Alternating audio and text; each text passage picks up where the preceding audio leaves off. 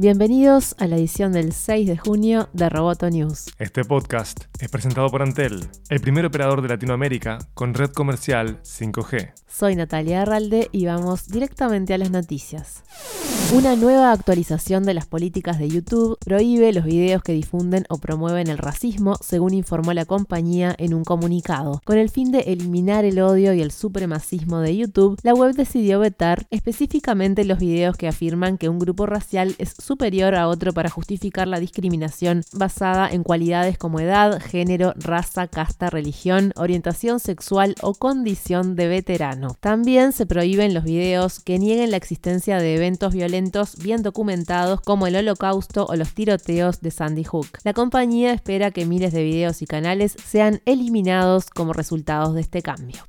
Amazon presentó un nuevo modelo de dron y aseguró que empezará a realizar entregas en los próximos meses, aunque no dio fecha ni lugar exacto. El anuncio, hecho en el marco de una conferencia de la compañía celebrada en Las Vegas, fue recibido con escepticismo ya que no es la primera vez que Amazon promete el programa de drones. Este dron es distinto al modelo anterior, tiene forma hexagonal y despega y aterriza en forma vertical. Según anunció la empresa, el objetivo es que recorran distancias de hasta 24 kilómetros y realicen entregas de menos de 2,3 kg en media hora. La Administración Federal de Aviación aún está desarrollando regulaciones para drones, pero Bloomberg informó que la agencia dijo que otorgará a Amazon un año de aprobación para probar sus drones, aunque no para las entregas.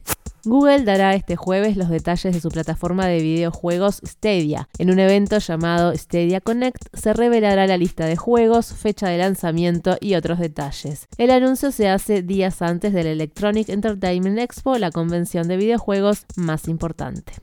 Del 8 al 16 de junio se llevará adelante en Uruguay la primera edición de Expo Innovación, donde más de 50 actores de todos los sectores presentarán sus últimos avances en un espacio de 3.000 metros cuadrados en Antel Arena. El objetivo del evento es mostrar la innovación en empresas vinculadas a la construcción, logística, investigación, movilidad, cultura, ciencia, salud, transporte, educación y robótica en un formato interactivo.